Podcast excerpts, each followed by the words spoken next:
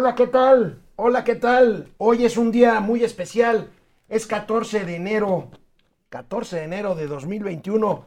Les cuento rápidamente.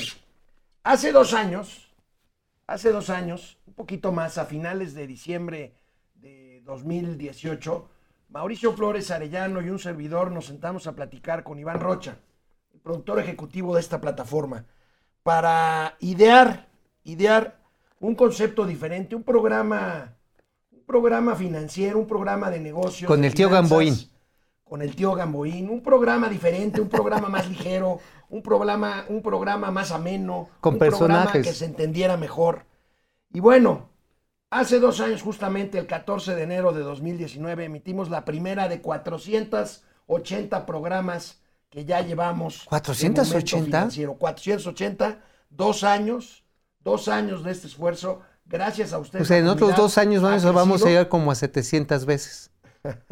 Digo, más o menos, ¿no? Digo, con el favor que ustedes nos hacen de seguirnos, de Gracias por todo a ustedes que nos siguen. Gracias a un equipo de primera, de primera línea, a nuestro productor Arturo Lais, a nuestro productor también Osiel Lima, el famoso chino, a Argenis García, a Daniel Rosas, a Ana Karin Iniestra, Fernando Morales, el nuevo licenciado Davo González, Alonso Tenor, en fin, No, un bueno, gran equipo. y por supuesto hay que darle las gracias a nuestros patrocinadores, a las redes que nos transmiten y a toda la caterva de personajes de este México lindo y qué rico que nos hacen posible podernos reír de lo que a veces es Por tragedia. supuesto, este programa evolucionó y eh, tanto así que tenemos el honor de que nos reciban en su señal el canal 76 de Easy, el canal 168 de Total Play. En fin, ha crecido y seguiremos creciendo aquí en Momento Financiero, Economía, Negocio y Finanzas para que todo el mundo les entendamos. Hasta Felic- Manuel Barney. Felicidades, mi querido Mauricio. Felicidades, amigo. Ahora sí que, pues, ustedes también por habernos aguantado tanto tiempo. Esto es Momento Financiero. El espacio en el que todos podemos hablar. balanza comercial, Inflación, evaluación, tasas de interés, momento financiero, el análisis económico más claro, objetivo y divertido de Internet. sin tanto choro. Sí, Y como les gusta, peladito y a la boca. ¡Órale! ¡Vamos, réjete bien! Momento financiero.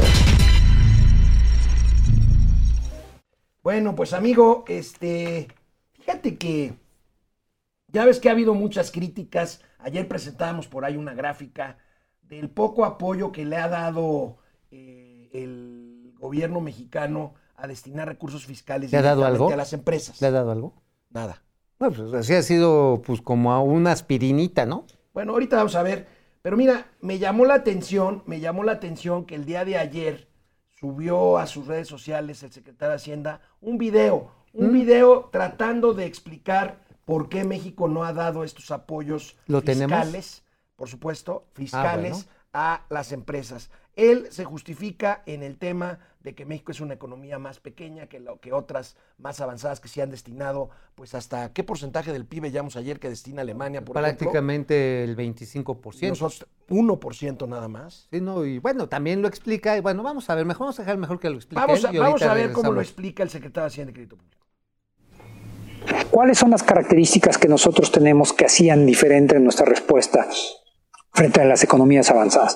En primer lugar, la tasa de interés que nosotros enfrentamos no es cero. Hoy mismo es de 4.25 la tasa de referencia. Cuando el gobierno mexicano se endeuda eh, emitiendo un mono a 10 años, por ejemplo, la tasa de interés es cercana al 6%, de tal forma que si nosotros nos hubiéramos endeudado, por ejemplo, en 20 o 30%, nos hubiera costado alrededor de 400 mil millones de pesos a- a- a- adicionales. Eso para ponerlo en perspectiva es más o menos lo que cuesta, más de lo que cuesta la totalidad de la educación media superior y la educación pública mexicana. En México el 57% de la población está en el sector informal. Así es que aun cuando hubiéramos tenido este- estos recursos, probablemente no hubiéramos tenido el mecanismo para, para aplicarlos. Bueno, previamente a, este, ese resumen de explicación, lo que mencionó el secretario de Hacienda es que los países desarrollados, pues no les cuesta, eh, porque las tasas de intereses, por ejemplo, ahorita la LIBOR está rozando el 0%, eh, la tasa de referencia, la prime rate de, de Estados Unidos, estamos también hablando de los bonos del Tesoro arribita del 1%, en cambio México paga una tasa de interés de 4.25% como referencia. En ese sentido, puede decir, sí, claro, pues tienes un costo financiero si asumes deuda, ¿no? De todas man- maneras, estamos asumiendo deuda. Ayer lo veíamos, los saldos Eh, históricos del requerimiento del Estamos público. asumiendo deuda porque al menor tamaño de la economía, pues la proporción de la deuda existente y los redecomun- las redocumentaciones, pues se hacen más amplias con respecto al PIB o al tamaño de la economía. Me parece una explicación, el, secretario la hace muy clara, pero no me parece suficiente, amigo. Este, me parece que en una situación tan crítica como la de la recesión que estamos viviendo, una caída en la economía del 10%, pues sí el sector productivo está exigiendo y con razón apoyos fiscales. A ver, el gobierno no crea lana. O sea, quienes creen que el gobierno les está dando apoyos, que es el gobierno. No, no, no. El gobierno toma dinero del sector privado, de los que trabajan, de los que invierten, y después lo, gasta o lo invierte en obras públicas. Así de simple. Aquí el gran problema, el gran problema que estamos viendo es que pues es un gobierno que no cacha ni picha ni deja batear. Porque si no quieres tomar deuda, entonces debiste haber permitido desde el principio que entidades privadas se asociaran e invirtieran en energía, en servicios, en concesiones que hoy ya las quieren quitar. Vamos a tocar el tema de los penales. Ajá, ahí lo traigo en la calumnia, vas a ver Lo traes en la calumnia. la calumnia. Este, finalmente, eh, al haber cerrado las puertas a la inversión privada, primero haces una economía más chiquita. Y después te quedas sin el subsecuente respaldo de inversión que podrías haber tenido. Pues sí, ahí está, ahí está la discusión. El secretario de Hacienda, más adelante en este mismo material que estamos eh, compartiendo con ustedes, eh, pues habló de lo que sí se ha hecho, de ¿Y qué los dijo? apoyos que sí se han A ver, dado. bien. eh, poco conocida, se reestructuraron 1.9 billones de pesos a través de ella. También dimos créditos por más de 25 mil millones de pesos para las empresas, eh, para empresas eh, en el sector, en el sector informal y también algunas que se encontraban en, en el, en el sector formal a través de dos mecanismos, uno a través de la Secretaría de Economía, otro a través de, del IMSS. Estos beneficiaron a más de un millón de pequeñas, eh, de, de pequeñas empresas. De manera muy, muy importante, dedicamos los recursos a rescalar los servicios de salud. Dedicamos más de 50 mil millones de pesos adicionales a invertirlos en hospitales, en ventiladores, en eh, la contratación de médicos, enfermeras, camilleros, laboratoristas. El sector salud hoy es un sector salud muy distinto del que teníamos en febrero. Bueno, sí estoy de acuerdo, el sector salud hoy es muy distinto al que había en el periodo perro infeliz neoliberal. Está devastado. El sector Más ineficiente. más ineficiente. Digo, aquí los datos se los hemos dado. Eh, Finalmente el UNOP se está viendo, abriendo la ostra y nos va a ofrecer información. Pero hoy la compra de medicamentos es un auténtico desastre. Bueno, amigo, y finalmente la apuesta del gobierno. La apuesta de este gobierno, que es una buena apuesta, pero se tiene que complementar, la vacunación. Vamos a ver. Bien. El presupuesto total para todas estas vacunas en principio era de alrededor de 32 mil millones de pesos. Ya al día de hoy nosotros hemos pagado más de 6 mil millones de pesos a través de dos distintos mecanismos. Un adelanto muy importante para la iniciativa COVAX e ir pagando los adelantos y lotes que nos ha llegado eh, eh, de, de Pfizer. Nosotros nos encontramos muy, muy optimistas de cómo puede ser el desarrollo en los próximos meses.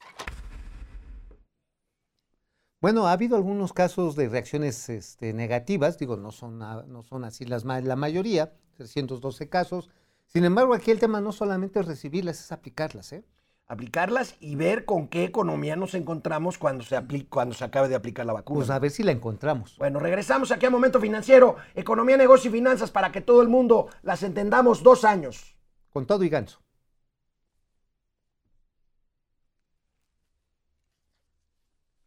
Esta es otra pieza.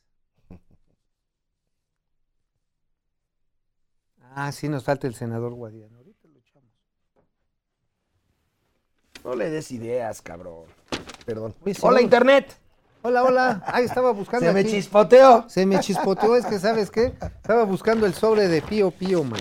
Es que esta es parte de ¿cómo las cosas. Internet, pues aquí, gracias a ustedes, aquí cumpliendo dos años de, de vida, momento financiero. Empezamos con media hora, luego vamos a la hora completa, la tele, pero ustedes aquí en Internet, siempre, siempre fieles. eh, El Big siempre Cheto, ¿te acuerdas del Big Cheto? El Big Cheto. Que que hace ya se dos va. a- ya se va. Hace dos años estábamos diciendo que nos las quería dejar Cayetano Frías bien recio con los aranceles, porque México había dicho el presidente entrante, López Obrador, dijo, no, sí, los, los centroamericanos que quieren, órale, aquí hay nena, cuna y biberón.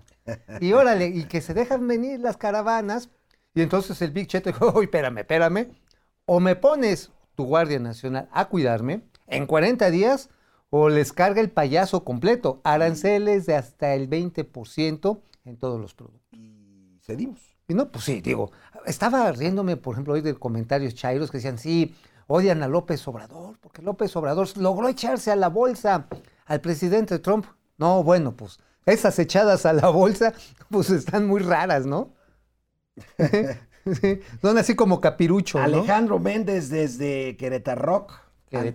Antonio Díaz. Buenos días, Antonio. Fer Rangel. Buenos días, Fer. Carlos Ramírez. Buenos días, Alex y Mauricio. Saludos, gracias, mi querido Carlos. Ramiro León Moreno. ¿Qué saben de la problemática económica de 11 universidades del país? Están quebradas. Están quebradas y de hecho no tienen eh, suficientes recursos para el pago de pensiones. ¿eh? Y bueno, hubo algunas universidades en las que definitivamente lo que pasó fue que les quedaron mal a sus trabajadores en el pago de los aguinaldos de fin de año. Es que no alcanza la lana. no. Mike White, buenos días, saludos desde el Estado de México, feliz aniversario. Gracias, Mike. Jesús Saga, saludos a la versión Pimpinela en finanzas. Bueno, Pimpinela, qué bueno. pero para precisamente adornar la parte pimpinela, aquí les recuperamos el auténtico, el original penacho de Moctezuma. Ya ves que fue la primera Sí, dama, no sí, dama, sí, a A decirle reclamar al Papa, ¿no? A que nos lo prestaran. Ajá, sí, le dijeron al Papa y el Papa dijo, no, sí, ahorita te lo mando. Aquí está. Bueno, no, el penacho está en Viena. ¿En el Viena? Museo de Viena, en un museo en Viena. Ah, pues mira, pues sí, pero fue a pedirlo, ¿no? Fernando A. González, felicidades, gracias, Fer. José Almazán, en la mañanera están haciendo campaña con la aplicación de vacunas, celebrando que somos el lugar 13 del mundo.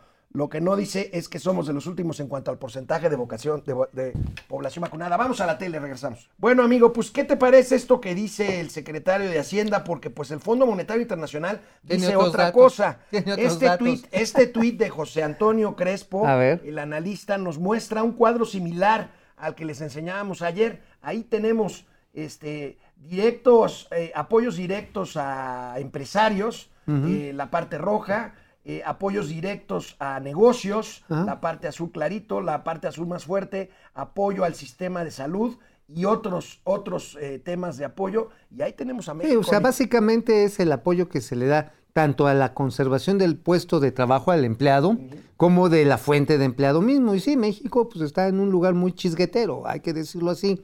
¿Por qué? Porque la lógica de este gobierno ha sido la más neoliberal de las neoliberales. Oye, Banco of America también comentó que el crecimiento de México Pues para también. 2021 sería un poco mayor si le metemos un poquito a la deuda y a los, al gasto fiscal. Sí, pero a ver, eso no va a suceder. Aquí ya dijeron no queremos deuda, ya lo justificó el secretario de Hacienda, el presidente se enorgullece.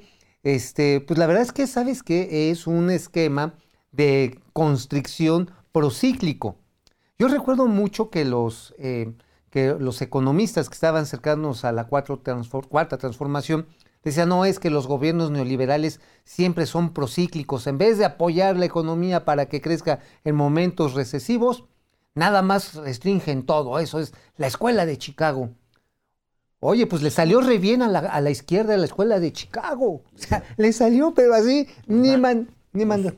Pero nada más que ahorita estamos en una crisis que amerita Bueno, medidas Margaret. Thatcher ahorita debe estar de pie y de puntitas en algún lugar del cielo aplaudiendo al gobierno mexicano. Bueno, y ¿eh? Sí. hablando de deuda, hablando de deuda y de las opciones de crecimiento para México, tenemos que hablar nuevamente de Pemex, este, Uf. este hoyo negro, este barril sin fondo. Veamos estos datos de nuestra querida amiga. Jessica Becerra, reportera del sector energía en el financiero. Ahí tenemos, amigo, la deuda de Pemex ya. En millones, miles de 110 millones mil de dolarucos. ¿Te acuerdas cuando hablábamos que en la torre va a llegar a los 100 mil y bolas, Perico? En el 2018 se empezó a estabilizar. ¿Por qué se endeudó tan fuerte Pemex?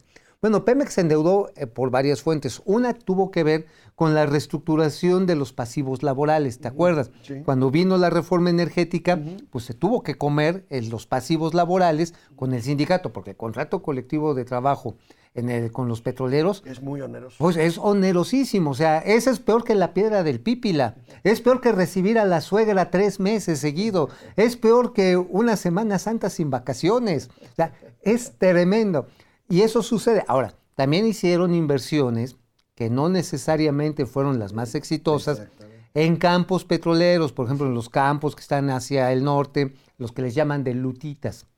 Y también tenemos el- la parte que está en litigio del tema de los soya, de la compra de la planta de, agro- de Pero esa no pinta en agronitrogenados toda y- la deuda, Y de, ese es- y de fertilizantes. Ese es un de- chisguetito. Es un pedacito. es un chisguetito. Hubo más problemas cuando se hicieron inversiones en campos de aguas someras, pensando que también en ese periodo, ¿te acuerdas que estaban los, este, los, los yacimientos buscadores? Ajá. Sí, buscadores de chamba. Porque cada nuevo director después de los Soya que entró, decía, ya encontramos el yacimiento más grande del planeta planetario, del mundo mundial, del universo galáctico. ¿Y dónde están? Pues nada más se encontraban. Bueno, ahí tenemos otro. Era parte de otro- el barril sin fondo también. de Pemex, 5.325 millones de dólares. Es el monto que Pemex tuvo que pagar en 2020 tan solo por el pago de interés de su deuda. 17% del total de la deuda está clasificada como deuda de corto plazo con 18.349 millones de dólares. Lo que les platicábamos ayer, el vencimiento, el vencimiento de 3 mil millones de dólares este, este año, esto por petición de uno de nuestros colegas, nuestros amigos que nos siguen, Omar creo que se llama, ¿verdad? Omar. Omar. Omar, y que vence la semana que viene. ¿eh? ¿Qué va a pasar? Se tiene que reestructurar. A la tasa de 5.5%, niet. Niet matrushka, dirían los Bueno, rusos. amigo, ayer dejamos pendiente el gatelazo del día. A Fue ver. durante la mañanera cuando se le cuestionó al presidente sobre el protocolo sanitario que se debe de aplicar para el entorno cercano al presidente. ¿Esto por qué? Pues porque su vocero, que es una de sus, de sus colaboradores más cercanos, Jesús Ramírez Cuevas, a quien le deseamos una pronta recuperación, pues salió positivo a COVID. Le preguntaron al presidente, le tiró, le tiró la papa caliente a su secretario de salud y el secretario de salud hizo un gatelazo. A ver, bien. Este procedimiento está en la página de, de la de epidemiología de coronavirus y se ha, se ha aplicado en todos los casos, se recomienda y desde luego lo comparé yo, dije a ver si ha habido novedades, no, Está- existe. Y se ha aplicado y desde luego eso siempre recibimos opiniones si ustedes tienen en su momento alguna opinión para la ubicación aquí. Adelante se puede hacer. Ha habido sugerencias de utilizar elementos como, nada más para no perder el tiempo, que poner un arco en su tiempo, ustedes saben, un, un arco que con radiaciones saliniza, con eso, eso consideramos que eh, científica y médica y epidemiológicamente no sirven y no lo hemos establecido aquí ni en ningún lugar. Con la libertad de que el que lo quiera hacer lo puede hacer.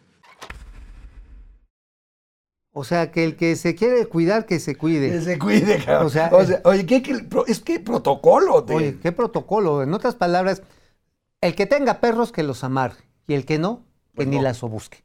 Así, así de sencillo. Oye, pero además que los va a meter en el túnel del tiempo y en el microondas. What, señor secretario? Bueno, pues ahí está el gatelazo.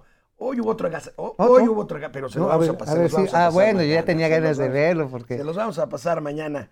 Amigo, A ver, ¿de qué escribiste el día de hoy? Hoy escribimos primero una revisión de las encuestas de cuál es la preferencia a lo largo del 2020 sobre los gobernadores. Esto marca mucho la tendencia de cómo van a ir viéndose las elecciones en junio. ¿Por qué? Porque el 2020 es un año atípico por la pandemia.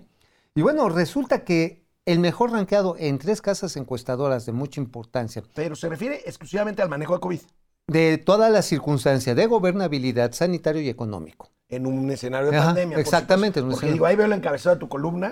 ¿Tú haces el encabezado de tu columna o, eres, o es el editor? Oh, pues yo soy el que...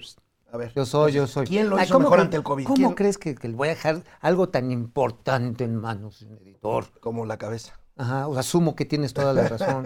este, a ver, para no dejarles dudas sobre la cabeza, ahí les va. Este, ¿quién lo hizo mejor? En todas las encuestas sale Mauricio Vila, el de Yucatán. El de Yucatán. el de Yucatán. Ahora, otro fenómeno. Está en semáforo naranja, Yucatán. ¿Quién está en semáforo verde? Chiapas y... Campeche. Campeche. Sí, esos son los que están en verde. Pero en toda la gestión económica, sanitaria y de seguridad, Mauricio Vilas arrasa. Ahora, aquí hay un elemento también bien interesante. Resulta que los 10 de los 10 gobernadores mejor ranqueados, que están todos ellos arriba del presidente, ¿eh? todos ellos, solamente 9, ahí les va, 9 son del PAN. Uno es del PRI, que es Kirin Ordaz, el de Sinaloa. Y después vienen los de Morena ya en el lugar 11. por- Este Barbosa me sorprende. Bueno, no me extraña si el gobernador de Veracruz, morenista, Ah, bueno. García, dice que no tienen problema con la cepa del COVID nueva porque no hay vuelos este, de Heathrow a, Ah. la Heriberto Jara. Al Heriberto Jara. No, no, a- a- ahí a donde están los brujos, brujos en A Catema- Catemaco. a Catemaco. Pero aquí lo interesante es cómo de alguna manera lo que estamos viendo es la reacción que tiene hoy precisamente Presidencia de la República y el oficialismo en contra de que se suspendan las conferencias mañaneras. ¿Por qué? Porque a diferencia de 2020 en la que iban muy contentos, resulta pues, que perdieron y ahora tienen preocupación de que van a perder. Y otro tema, a lo mejor si, lo- si quieres lo regresamos o lo cotorreamos aquí en internet, En internet lo vemos. el tema del el rock de la cárcel. El rock de la cárcel. Momento financiero, canal 76 de Easy, canal 168 Total Play. Regresamos en un momento después de una breve, breve pausa. Hola Internet. ¿Qué onda? este, ¿Cómo están? ¿Qué más traías en tu columna, amigo? Ah, lo de la supresión de los contratos que quiere hacer el gobierno de los presidios de alta seguridad. Que ojo, ¿eh? no son todos los que estaban ahí, ¿eh? Pero, ¿qué son concesiones o No, son APPs? Son o- APP, son asociaciones público-privadas y decían, no, es que están muy caras, 3.500 pesos por, por hospedar al día a un, este, a un preso. A ver, no es nada más la comida, ¿eh? Se tuvo que hacer una inversión, se tuvo que hacer un desarrollo, se tuvo que hacer todo un financiamiento que también cuesta para 20 años hacer este tipo de cárceles. Hay algunos despistados que dicen, sí, ¿de qué sirve esa deuda si están todos hacinados? No, no están hacinados precisamente en las cárceles de alta seguridad que se crearon con la idea, pero que no, digo, no ha funcionado y eso es por la gestión, por la gestión eh, eh, pres- de presidiarios, que originalmente lo que se pretende este, es simple y sencillamente lograr que los trabajadores, que los, em- que los presos peligrosos estén separados de los primodelincuentes. Porque si no son las cárceles, pues ¿qué son? Son las llamadas universidades del crimen. Las universidades del crimen. Bueno, vamos a ver quién más está por aquí. A ver, saluda a la banda. Conectado a la banda. Oye, nada más, Este, ¿sabes que con este pleito ya es un rompimiento abierto con Carlos Slim? Sí, claro. ¿Ya? ¿Ya? ¿Ya? Ahora entonces, este, bueno, eso es otra cosa, lo del Otra IFT. cosa. Pero Ah. bueno, eso luego lo, lo comentamos. Fidel Reyes Morales, buenos días comunidad, enhorabuena, gracias. José Almazán sigue intentando justificar la estúpida idea de desaparecer el INAI. Eso, eh, según, es muy caro para un pueblo como el nuestro. Ahorita vamos a ver un, uno- algo que dijo el presidente hoy sobre el INAI otra vez. Otra vez, Otra sí, vez, se lo quiere este, despachar, ¿eh? David Cisneros, buenos días, muchas felicidades, les deseo muchos años más. Gracias, David. Ismari Martínez, Gracias. muchas felicidades por esos dos años. Un Muchas gusto gracias, ahí estamos. Cada día para nosotros es un gusto estar aquí y recibir sus mensajes. Ángel González Mosqueda, felicidades Ángel. por los 480 programas. 480. Bueno, ya sumados igual y los años ya los damos, ¿no? Ya los damos, ¿verdad? También. Ya, ya. Miguel Carrera, felicidades y gracias por no ser neochatoteros como Eh. Lord Molécula. Por cierto, ¿cómo sigue Lord Molécula? ¿Está Pues no sé, andaba, andaba con COVID. Pues ya ves que con, también a Jesús le dio. Sí, sí, sí. A Granjas Chuy, aguas, saludos a mis amigos. Le han de- bajado, ¿verdad? Sí, pues está enfermo el jefe Chuy. Entonces, Pues si el granjero está enfermo, pues toda la perrada Depredador también. mercenario, necesito el permiso por escrito de tu mujer para poder pasar tu pregunta. Sí, por favor, si no. en el otro corte. Gracias. Regresamos. Órale.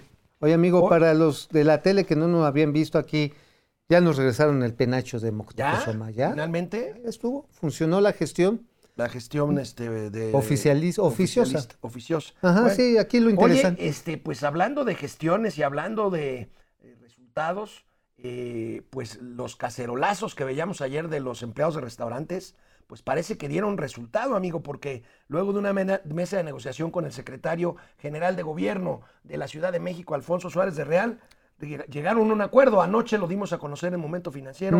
Aquí lo revisamos, amigo. Abrirán, abrirán parcialmente los restaurantes. Ahí lo tenemos a partir del próximo lunes 18 de enero, bajo las más estrictas medidas sanitarias y de sana distancia, similares a las que se aplicaron el pasado mes de abril. Así es, así lo que estamos viendo es que se tuvo que aceptar la terrible realidad por la que están pasando los restaurantes.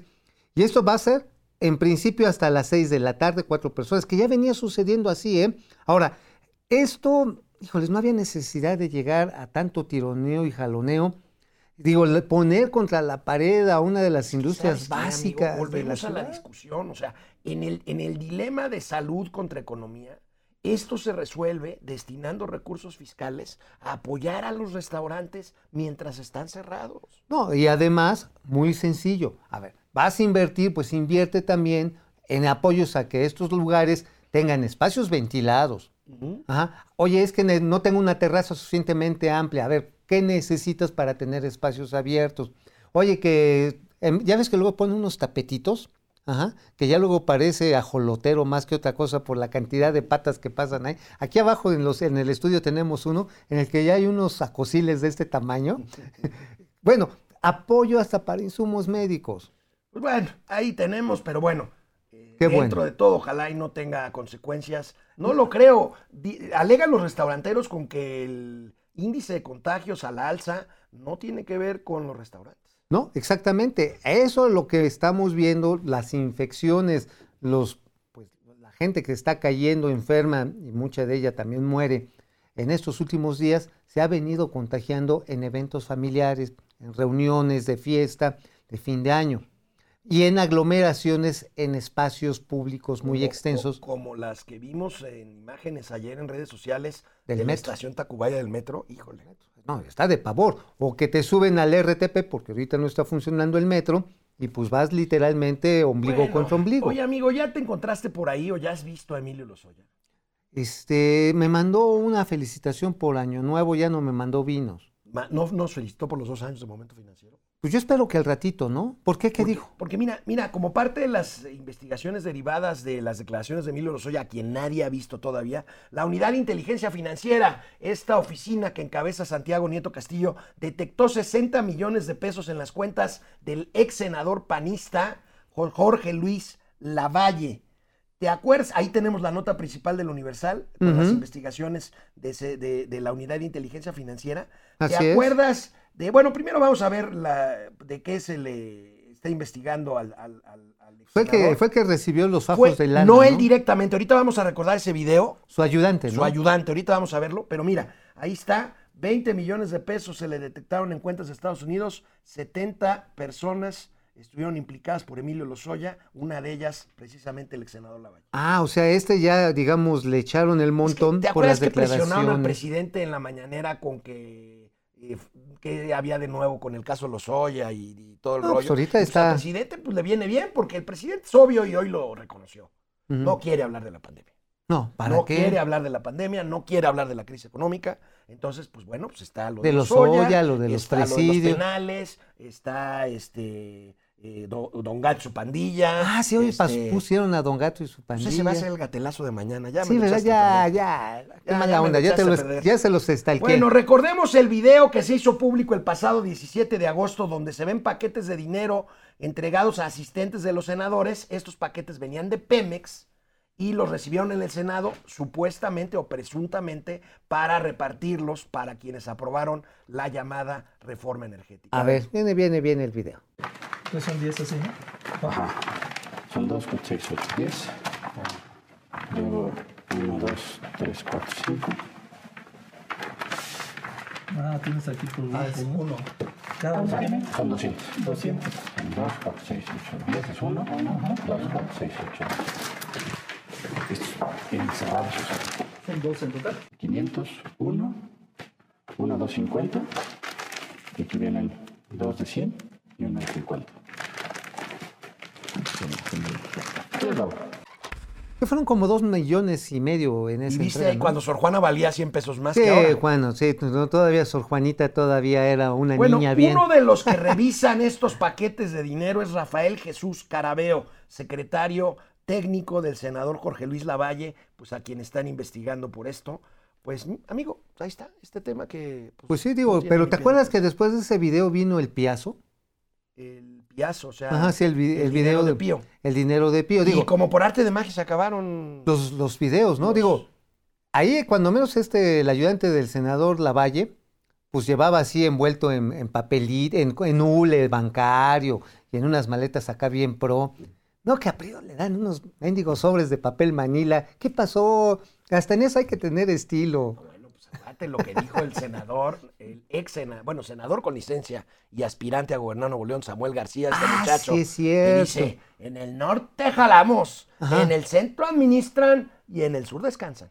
Hay, hay- hay ese tipo, no es más tarugo porque Dios no lo permite, pero bueno. Está bien. Bueno, sorpresivo anuncio. Necesito escuchar tu comentario y tu punto de vista, amigo. Sorpresivo anuncio ayer, supuestamente, y es algo que tú habías dicho que no pasaría, pero supuestamente Altos Hornos de México pagará al gobierno federal 200 lo- millones de dólares que estaban en disputa por el tema de la compra-venta de la planta ver, de y lo sostengo, Lo y sostienes, sos- no se va a pagar. A ver, no. Quien lo van a pagar son los nuevos propietarios.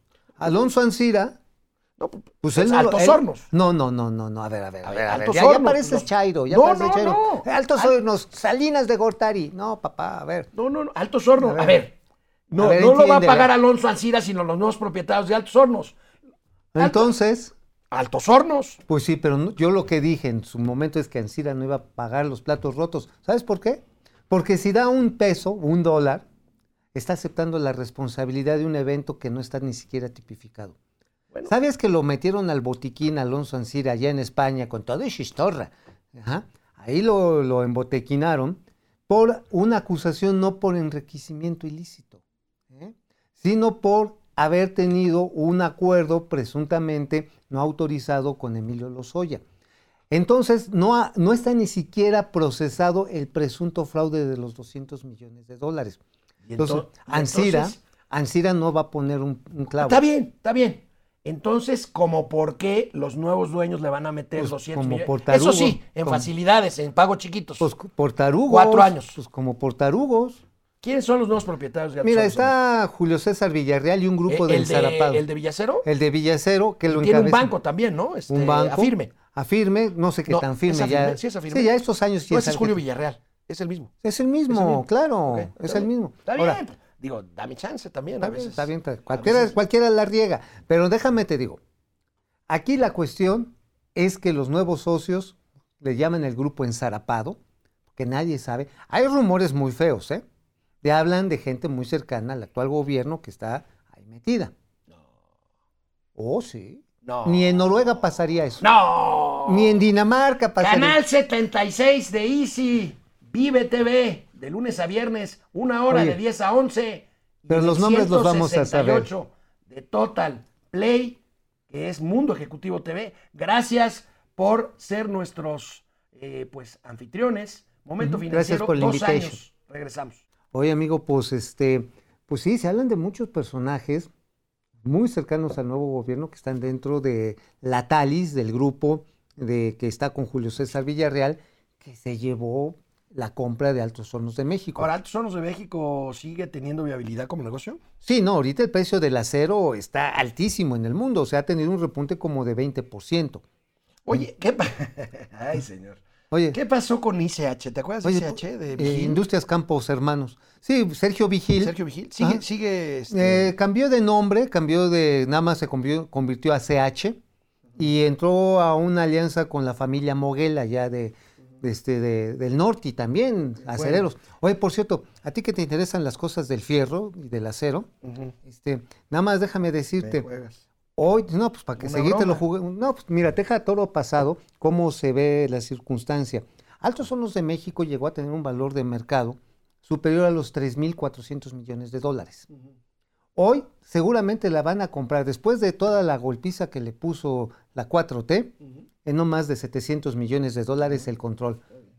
Oye, ya le dieron Ay. permiso de preguntar a Depredador ¿Ya? Mercenario. A ver, mi Depre. Amigos, no solo del COVID nos tenemos que cuidar, sino también de otras enfermedades crónicas. Lamentablemente hemos Sí. recibido noticias de familiares y amistades que han fallecido esta semana. Cuídense y un abrazo Híjoles. para todos. Lo siento, Depre. Y este, y sí, hay que cuidarse. La influenza cuidarse. estacional está No, y en rudísima. general de la salud, porque pues eh, los hospitales están Sí, no, si te, te, te agarra, te agarra un chorrillo mal atendido y te Guillermo ¿eh? Sánchez Mendoza, saludos. Josefina Zamudio, buen día. ¿Cómo Tavo están? Rivera, saludos desde Mexicali, excelente día para todos. Amigos. Saludos. Carlos Achila Araujo, muchas felicidades, un abrazo desde Tapachula, Chiapas. Oye, me da coraje esto de Samuel. Dice, "Ah, en el sur descansan. O sea, ese es un discurso bien tapado No, de bueno, la a- a lo- cabeza A, los migrantes, Cancún es, un, es una ciudad eh, desarrollada, y muy de trabajadora. ¿eh? migrantes, y les choca que les digan eso. Y Tapachula, ¿eh? Tapachula es un centro comercial y agrícola tremendo, maravilloso. A mí me dirán lo que quieran, pero a mí Tapachula me gusta. A mí también. Sí, sí, Bonita te- ciudad. bonita, tiene una marina a todo dar donde se comen unos camaronzotes. José Almazán, ya desinstalé WhatsApp. Cualquier cosa es culpa de Calderón. Mira, si te va a salir de WhatsApp, también salte de Facebook, porque si no, no sirve de nada. Oye, ¿cómo se van a llamar las nuevas redes sociales de este del gobierno federal? Este, es de qué.com. No, también podría ser, ¿es de qué? No, puede ser Rebuzna. Regresamos a la tele. Ahorita nos vemos. A ver, amigo. El señor Bubu, el o sea, el propietario de Interjet, ¿qué está buscando? Se supone que ya no hay Alejandro del Valle. Ya no hay manera de sacar adelante Interjet, por lo menos así se ve. ¿Llevan cuántos meses este, en tierra? En tierra, pues están desde que empezó diciembre, la temporada de Sembrina, ya lo bajaron. Ocho, sema- eh, siete semanas, ¿no? O seis semanas. Más, porque sabes que la última semana de noviembre ya tampoco volaron. Reportábamos que eh, eh, estalló la huelga de los trabajadores de Interjet y ahora la empresa interpuso un recurso legal para declarar inexistente la huelga. Lo reportábamos ayer en nuestras redes. Este, ¿Y esto de qué servirá? Bueno, quieren rescatar los activos que quedan, que por cierto ahí muestra que no los alemanes no fueron precisamente los más brillantes en, su proceso de gestión de Interjet, porque construyeron un edificio súper acá, bien bonito, bien picudo, dentro de los terrenos del aeropuerto de la Ciudad de México y también en el de Toluca. O sea, güey, o sea, estás rentando un terreno que no es tuyo, obviamente por eso estás rentando, y, e inviertes. ¿De quién pasa a formar propiedad un activo que se construye sobre la tierra que no es de tu propiedad? Pues del propietario, del que te lo está rentando. Entonces, lo que están tratando de en este momento, de esta manera, es tratar de rescatar esos activos para tener algo que vender.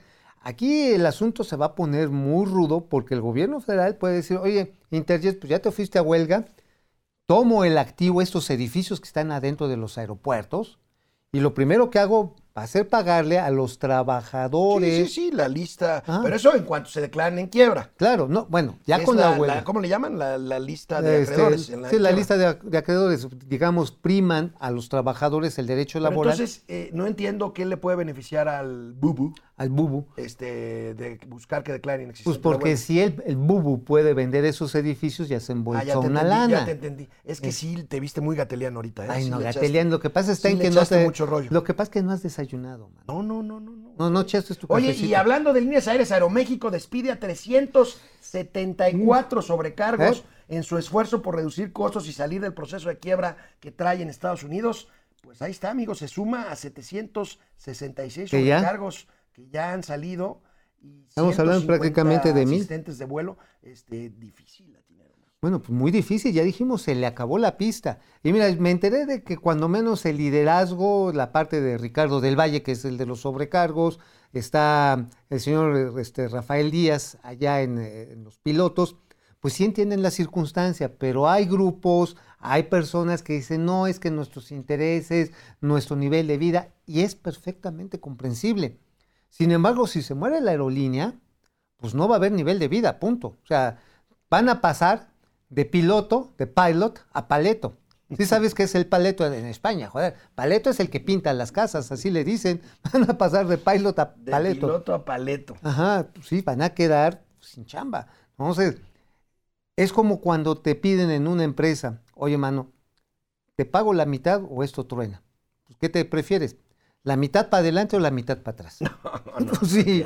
No, pues sí, digo, Bueno, qué Oye, prefieres? amigo, vaya debate el de la desaparición de organismos autónomos. Durísimo. Este, durísimo. Hoy leía unas notas por ahí eh, de especialistas financieros, calificadoras, instituciones, que están advirtiendo que la desaparición de organismos como por ejemplo lo dijiste tú, la COFESE o el Instituto Federal de Telecomunicaciones, violaría tratados del TEMEC y nos metería en un problema serio con los Estados Unidos y con Canadá. Este, ¿Estás de acuerdo? Totalmente, totalmente. De hecho, el capítulo 19 del TEMEC habla, y del 11, que hablan precisamente de la autonomía de los órganos que tienen que ver con telecomunicaciones y comercio, en este caso la COFESE y el IFT, y el capítulo 11 sobre la protección a inversiones, quedaría realmente violado en todos los sentidos. ¿eh?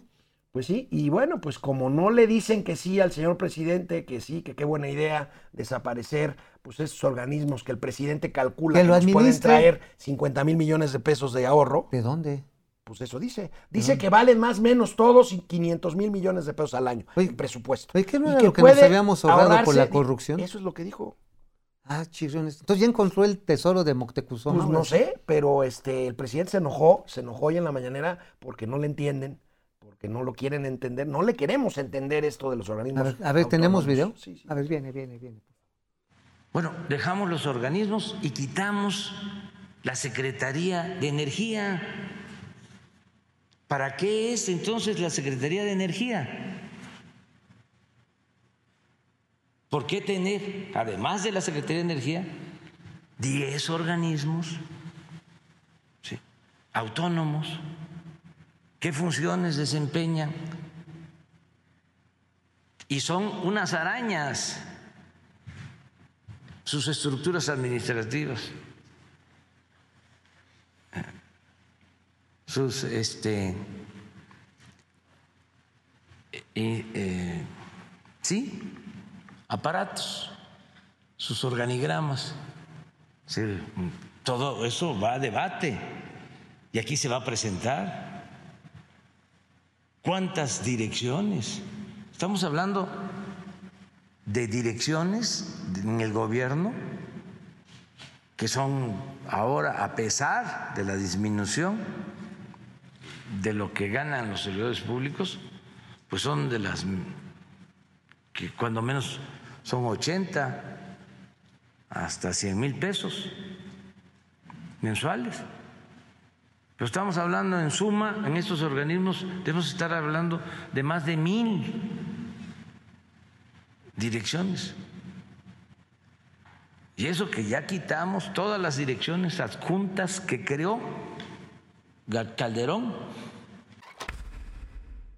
Oye, a ver, nada más aquí una precisión. La Comisión Reguladora de Energía se formó para regular un mercado energético, donde hay una importación permitida, donde hay productores independientes y hay jugadores monopólicos o cuasi monopólicos como la Comisión Federal de Electricidad y Petróleos Mexicanos. La idea era evitar que los grandotes se comieran a los chiquitos. Tú ya sabes eso, que cuando te comen el chiquito, pues ya se acabó la competencia. Amigo, estamos ver, hablando de cosas Sí, pues por eso. Ahora, si quitas a un ente regulador es que no quieres el mercado, punto. Lo quieres nuevamente reconcentrar. Es eso el punto. O sea, no es, del- no es que nos vamos a ahorrar 500 mil millones de morlacos. No, es quiero tener las riendas porque no creo en el mercado, porque no creo que el- deba haber participantes privados en el caso de energía y en telecomunicaciones, pues ¿para qué si ya la llevo con el señor Carlos Slim? Digo, después de que le pusieron un guamazo con lo de los con lo de los penales, ¿no? Con lo de que los es un presidios. constructor importante penales. Este. ¿Cómo se llama la constructora de Grupo Es Carso? Grupo. Carso. Y Pero no, la- no, la ya la vendió, esa ya la vendió. ¿Pero cómo se llama ahora la Es constructora Carso. Constructora Carso. Constructora Carso. Y este, o el Instituto Federal de Telecomunicaciones, ¿para qué? Si puede estar llevándola eh, como dirección general adjunta en alguna subsecretaría. Porque ya no hay subsecretaría de telecomunicaciones, ¿eh? No, ya no. Ya no. Entonces, ¿para qué necesitamos que alguien le ponga reglas a todos los OTTs, over of the top? Es decir, todas las redes como Netflix, Amazon o a las redes sociales, a la neutralidad de la red. Pues si aquí vamos a tener el Huatzalopostli, aquí vamos a tener el Tezcatliface. No sé. Ajá, vamos a tener, ¿sabes qué también vamos a tener? Vamos a tener el, el Instaxochitl, el Instagram. Xochitl. Así Oye, para la eh, flor ya más ves que ya mandó a hacer una nueva red social. Ahorita decías que cómo se llamaría. Rebuzno, ajá, red de búsqueda de información gubernamental. Red de búsqueda. no, pero Información está mal. A ver, rebuzno. Rebuzno. Red de, De búsqueda. búsqueda de información Red de búsqueda de. No, sigue la de S. noticias. Sigue la S. Sí. Rebuzno. De, de información oficial, Rebuzno. No, no, no. Qué malo eres para poner Ay, este, bueno, acrónimos. ponlo, ponlo, ponlo, bueno, ponlo. Bueno, a ver, les dejamos de tarea, amigos. Ayúdenos. El nuevo, la nueva red social rebusno.net. Regresamos a Momento Financiero, Economía, Negocios y Finanzas para que todo el mundo las entendamos. Ahí está, No. es Rebuzno, es Rebuzno. A ver, red, Red de de búsqueda búsqueda noticiosa, sistemática Sí, y operativa. y- no, oficial. y Oficial, ahí está. oficial. A ver, ahí ¿otra está, Rebuzno. Red de búsqueda noticiosa, sistematizada, oficial. Ya. Ahí está, la red Rebuzno. Rebuzno Va a ser el. Twitter nuevo. Ah. Eh, Que en lugar de un pajarito así va a ser un, este, una guacamaya. Una guacamaya. No, pero si es Rebuzno, tiene que ser pues uno de estos que No, hacen. no, no, no, no, de- de- de- Oh, bueno, el que hambre tiene en pan piensa, brother. No, yo estaba pensando así, como un burrito de acambay, así. Un burrito de acambay. Ahí, horror, como, como los que venden las mulitas ahí, los... el, los- día, el día de los manuales. el los día de los manuales, los jueves de corpus, ¿no? Así, así hechos de hojita de tamal, que se vea bien, y con su antenita wifi acá en las, en las orejitas, ¿no? Bueno, vamos Estaría a ver, chido. porque ya nos atrasamos con la. con A ver, saluda a la banda, saluda a la banda. Este, eh, a ver, José Almazán, ya lo pasamos. Fidel Reyes. La 4T buscando al desarrollo tecnológico de México para crear una nueva red social. Ahí está. Propongo que se llame Squawk o Hoshbook.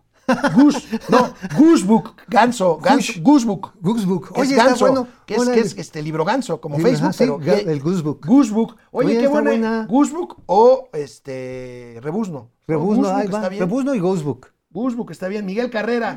Fe de ratas, debía decir no son neochayoteros como Lord Molécula. No, está bien, Laura Arriaga, AMLO 100%, cada quien. está bien. Perfecto. Pili Sainz, Pili. han dado muy eh, desconectada. Mi padre falleció. Híjole, lo- Ay, lo siento mucho, Pili. Un abrazo. un abrazo. Un tu abrazo, padre debe estar orgulloso de ti. El mejor Pili. legado a su recuerdo, seguir adelante, Pili. Un abrazo, de veras. Adelante. Jorge Alberto Torres, la cuatro tarugada prefiere gastarlo a discreción que prestar y rendir cuentas con transparencia. Jesús Eduardo López, felicidades a toda madre en nuestro programa. Eh, José Almazán, felicidades a Don Gato y su pandilla. Eso. Héctor Martínez, ¿qué va a pasar con la recaudación de este año con la economía parada del año pasado? Pues se va a caer la recaudación. Pues va a seguir, va a seguir afectada. Rogelio Eso Ortiz, ¿eh? René Franco, Dulce René, Ojeda, ¿cómo Guido están? Corti, Gabriel Trujillo, Sergio Medina, Ari Ló, Carlos Ramírez. Regresamos a Tele, gracias. A ver, Bueno, pues aquí El estamos último de regreso. corte. Este, es el último corte, ¿verdad? el, el último, ahorita en internet nos dan un buen nombre para la nueva red social de la 4T, Goosebook. O sea, Goose de ganso, Ajá, Goosebook. Ajá, Ahora, y ya tenemos el acrónimo completo de la red rebuzno.net. Sí. Ajá, que es Red Red de Búsqueda Noticiosa Sistematizada Oficial. Oficial. Rebuzno.net. Rebuzno.net. Bueno, este, hablando ahorita de los organismos, que si el ahorro, que si desaparecen, que si se consolidan, que si se fusionan. Por cierto, quieren fusionar otra vez por enésima ocasión a la banca de desarrollo. Pero eso desde que yo me acuerdo. Y este, Pero desde, desde antes, pero ¿no? desde, uh, Uf, cuando menos tres sexenios. cuando menos tres sexenios. Bueno, pues ya ves que ayer ¿Y les comentábamos de los rumores de que la Secretaría de Turismo se integraba a la Secretaría de Economía de Tatiana Cloutier. Ayer mismo el secretario Miguel Torruco salió a desmentirlo. Aquí tenemos la A ver, nota que avala ¿qué esto. dijo? Aquí la tenemos. A ver, a ver, a ver, a ver. a Viene, ver. viene la Es nota que de Miguel Tarruco. Nuestros queridos productores están celebrando sus dos años y Sí, están ya... ya, ya están echándole al guachicol. A ver, ahí está, amigo, tu amigo. Es completamente falso la desaparición. Hay que comprender que son épocas electorales. Ah, ya no entendí entonces que fue un rumor para afectar a la cuarta transformación. No lo sé. Digo, pues la idea salió del gobierno Ahora, federal. mira, hay, hay quien dice que Torruco ha sido un secretario de turismo gris, pero yo déjame concederle el beneficio de la duda. ¿Qué tiempos para ser secretario Ah, de turismo bueno, le con ha el tocado. turismo contraído absolutamente? No, le ha tocado bailar con la más fea. Ahora, por ejemplo, ha tenido que avalar, y esto hay que reconocerle, junto, por ejemplo, con los hoteleros de la región eh, sureste, básicamente lo que están ahí en la Riviera Maya, están haciendo protocolos de sanitización en los hoteles que se acordaron con la federación.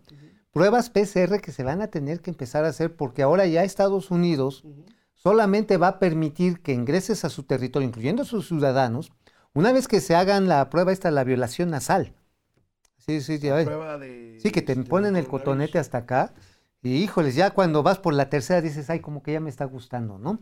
Este, sí, pues es hasta acá te ponen el cotonete.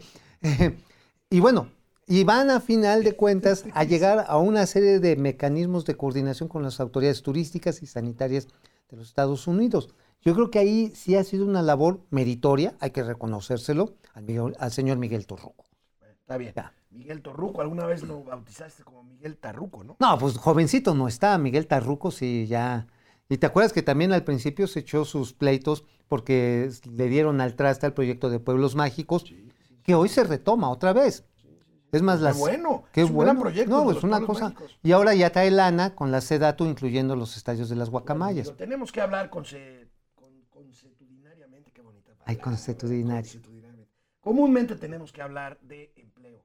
Y veamos cómo se registra la caída de empleos, pero, en, en- por supuesto, en el año que acaba de terminar, 2020, pero vamos viéndola por regiones. Eh, salió un reporte eh, del IMSS y de la Secretaría del Trabajo y Previsión Social, y aquí tenemos por regiones, fíjate amigo, este, pues eh, también tiene que ver con el tamaño de los PIBs regionales y con el tamaño de las economías de los estados. Y el tipo de economía. región y el tipo de economía, pero ahí tenemos el total de puestos Formales. formales desaparecidos y cómo se ve por región. Bueno, el sur, sur sureste, el favorito, el preferido del señor presidente, es el que acumula las pérdidas más notorias. ¿Sabes por qué? No, pero son No, 168 mil. No, en términos de población proporcional, En, términos, términos de propor- en términos absolutos, pues es el centro. el centro, porque está la Ciudad de México y el Estado de México que quedaron afectadísimos, pero en el sureste es más dramático porque el nivel de informalidad es del 80%. Ahora, el presidente presume mucho en el sureste, sobre todo en Tabasco,